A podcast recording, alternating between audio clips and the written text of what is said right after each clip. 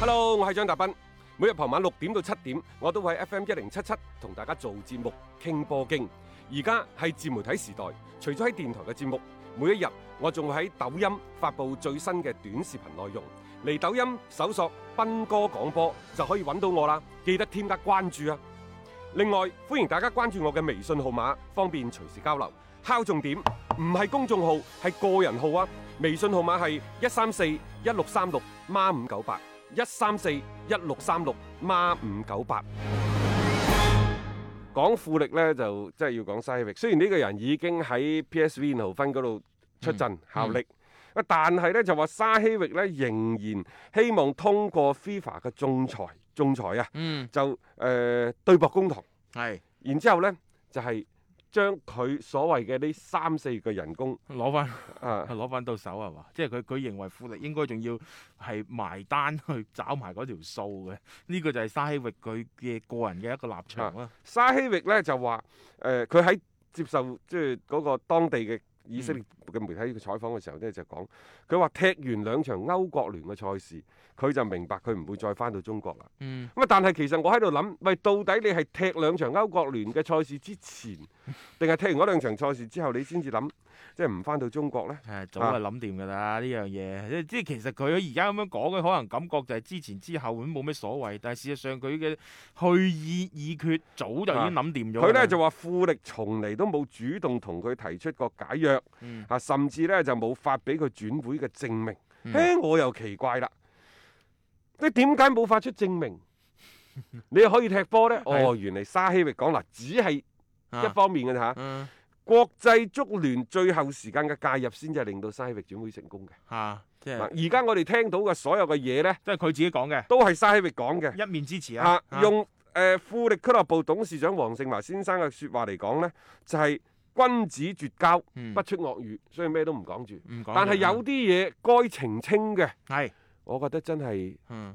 唔怕澄清。即係你要企出嚟代表俱樂部去講翻啲嘢噶嘛？呢個所謂君子絕交，不出惡語，係哦係君子同君子之間。冇或錯，啊者有朝一日，因為我知道大雄係君子，有朝一日可能我哋結束呢一個合作嘅關係，我係絕對唔會講大雄嘅壞話，因為我知道大雄係一個君子。嗯但係你富力，如果你嗯用自己君子之心去度小人之腹呢，最後蝕底嘅仲係你富力，冇錯啊！你去做乜做唔講啫？你去做呢種君子行為，人哋有冇真係當你又係一種咁樣樣嘅平等對待先？即我覺得有時你要睇對象㗎。誒、呃你如果你呢個對象係咁樣樣嘅話，下三濫嘅話，你冇必要同佢講咁多嗰呢啲個沙希域道義啊！佢就係一個小人。啊哈，你諗下，你過去呢幾年，第一你踢得唔開心，你覺得前場嘅彈藥唔夠，你話喂我有個小兄弟沙巴，你啦吧，啊係啊係我咪？揾翻嚟啊啊？嗯，然之後，因為沙巴嘅嚟到，連拿天奴被逼遠走天津。係。然之後你仲覺得喂，我操得唔係好 fit 啊，不如揾多個教練翻嚟。啲私人教練又嚟咗，喂，嗯富力俾錢嘅喎。即係基本上係圍住佢去打造嘅，其實喺某種程度上咧，沙希域不斷咁要求加人工、係加人、嗯加教練等等，其實已經綁架咗富力。富力本身嚟講已經係一步有一步咁退讓。好啦，當沙希域要離開嘅時候，人哋已經愕然好似只狗咁，周圍咁吠，周圍咁去咬人嘅時候，你唔嗯出聲。喂，有時啲嘢忍耐係有限度嘅。雖然你覺得呢，即係話我堂堂咁大公司咁大俱樂部，我不屑於同啲小人喺度嗯爭拗，但係呢一種嘅忍讓，似乎有多少有啲懦弱嘅成分喺入邊。嗯，亦就話，喂，你唔講，人哋會諗你係咪理有一啲虧嘢啊， 係啊。做得唔係咁啱？啲人哋講嘅就係係事實啊，會唔會？因為有時有啲嘢呢，大家啱出嚟講，你仲話佢一面之詞，但係永遠得佢一個人講，你唔作回應，大家就會諗噶咯喎，會唔會呢件事上邊沙希域講嘅就係事實咧啊，？沙希域已經講咗啦，佢話我兩年之前，我就已經好深刻咁感受到話，佢同富，佢話我同富力啊，係，一定唔會好聚好 散，嗯，最後一定會鬧上 FIFA 嘅。啊！好好好兩年之前已經咁啊諗沙希啦域嘅原話話，雙方嘅關係的確結束得非常之糟糕，嗯最後只能夠 FIFA 嚟決定邊個啱，邊個唔啱。嗯，冇錯，啊呢個就係沙希域佢自己即係袒露出嚟嘅，即係呢個就係佢個人嘅一個觀點啦。即係大家嘅關係已經係鬧到咁僵啦，啊抹面㗎啦。佢話呢我樣三十三歲啦，啊，舊年我攞完中超金靴嗰陣時要談判。嗯但係傾嚟傾去都冇結果嘅。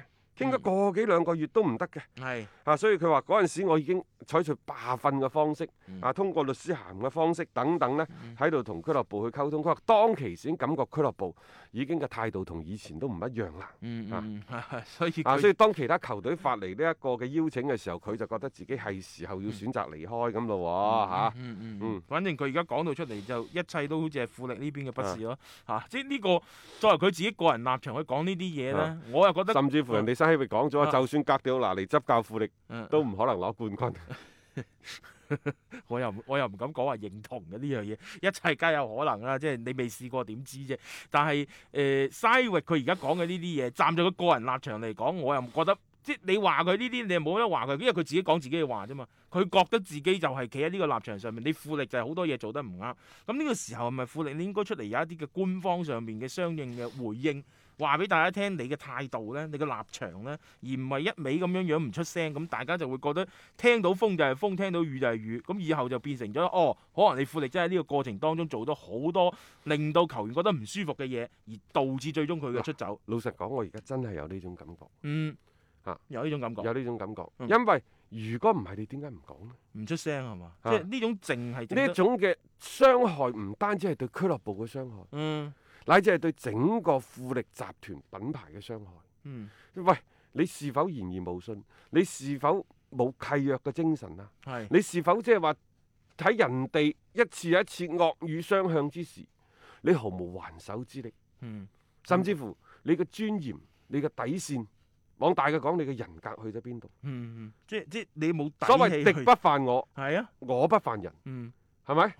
敵若犯我，我必犯人，係啊冇嘢嘅，即係人哋唔撩交打，嗯唔撩交嗌，冇錯我唔出聲，大家咕一聲吞咗佢。係有啲咩恩怨是非，留待將來再講。嗯。但係而家如果一邊已經選擇開戰，你你點解唔還擊呢？一味迴避， 呢個唔係一個好嘅處理方法啦。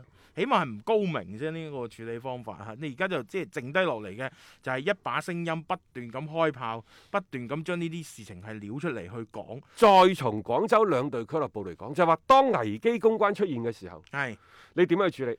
嗱，恒大喺最近呢半年係遭遇咗好多嘅危機公關，大家睇住我，係啊，先係喺俱樂部嘅層面有所謂嘅於於漢漢超嗯超嘅事件，係啦，喺集團嘅層面亦都有呢，就嗰啲咩到期債嗰啲問題。係但係你會睇到於漢超嘅層面，化被動為主動，嗯話點樣個蓮花球場 啊、啊金蓮球場啊等等。迅速咁將嗰句 bling bling，其實你仲覺得會唔會係一連串嘅炒作營銷係營嘛？銷？係咁然之後仲有呢，又話啲咩到期債嘅問題啊，又話爭幾多千億啊、千幾億啊，人哋一個分美十八百幾億已經債轉股啦，債轉股即係咩意思啊？即係你唔使還錢啊，係人哋當初借俾你錢，等於係買咗你嘅股份，成為你嘅股東啦。冇錯呢啦，啲咪係即係話炒房炒成房東嘅，係啊， 典型嚟啦，典型嚟嘅咯。係啦，呢、冇個錯呢、個叫做危機嘅轉化。嗯咁、如果某一日，如果因為西比呢個事件涉及到危害到呢一個富力俱樂部乃至富力集團嘅聲譽嘅時候，你點樣去做一個危機嘅轉化轉換，將嗯啲危機卸成卸咗佢，然之後變成一個對你有利嘅嗯轉機呢？呢、係樣咯，嘢你係咪應該去考慮下？冇錯未啦，就算係乜嘢，你應該有個未未雨綢繆，你係咪應該啟動相應嘅機制去應付呢啲咁嘅所謂嘅小人呢？佢唔係君子，一個小人嘅言論呢。冇錯啦，即係唔係話唔出聲就得㗎啊啦呢樣嘢嚇，咁啊靜待啦，或者後邊有後手我哋唔知嘅啫，睇下佢哋有冇一啲相應嘅一啲反擊嘅策略啊。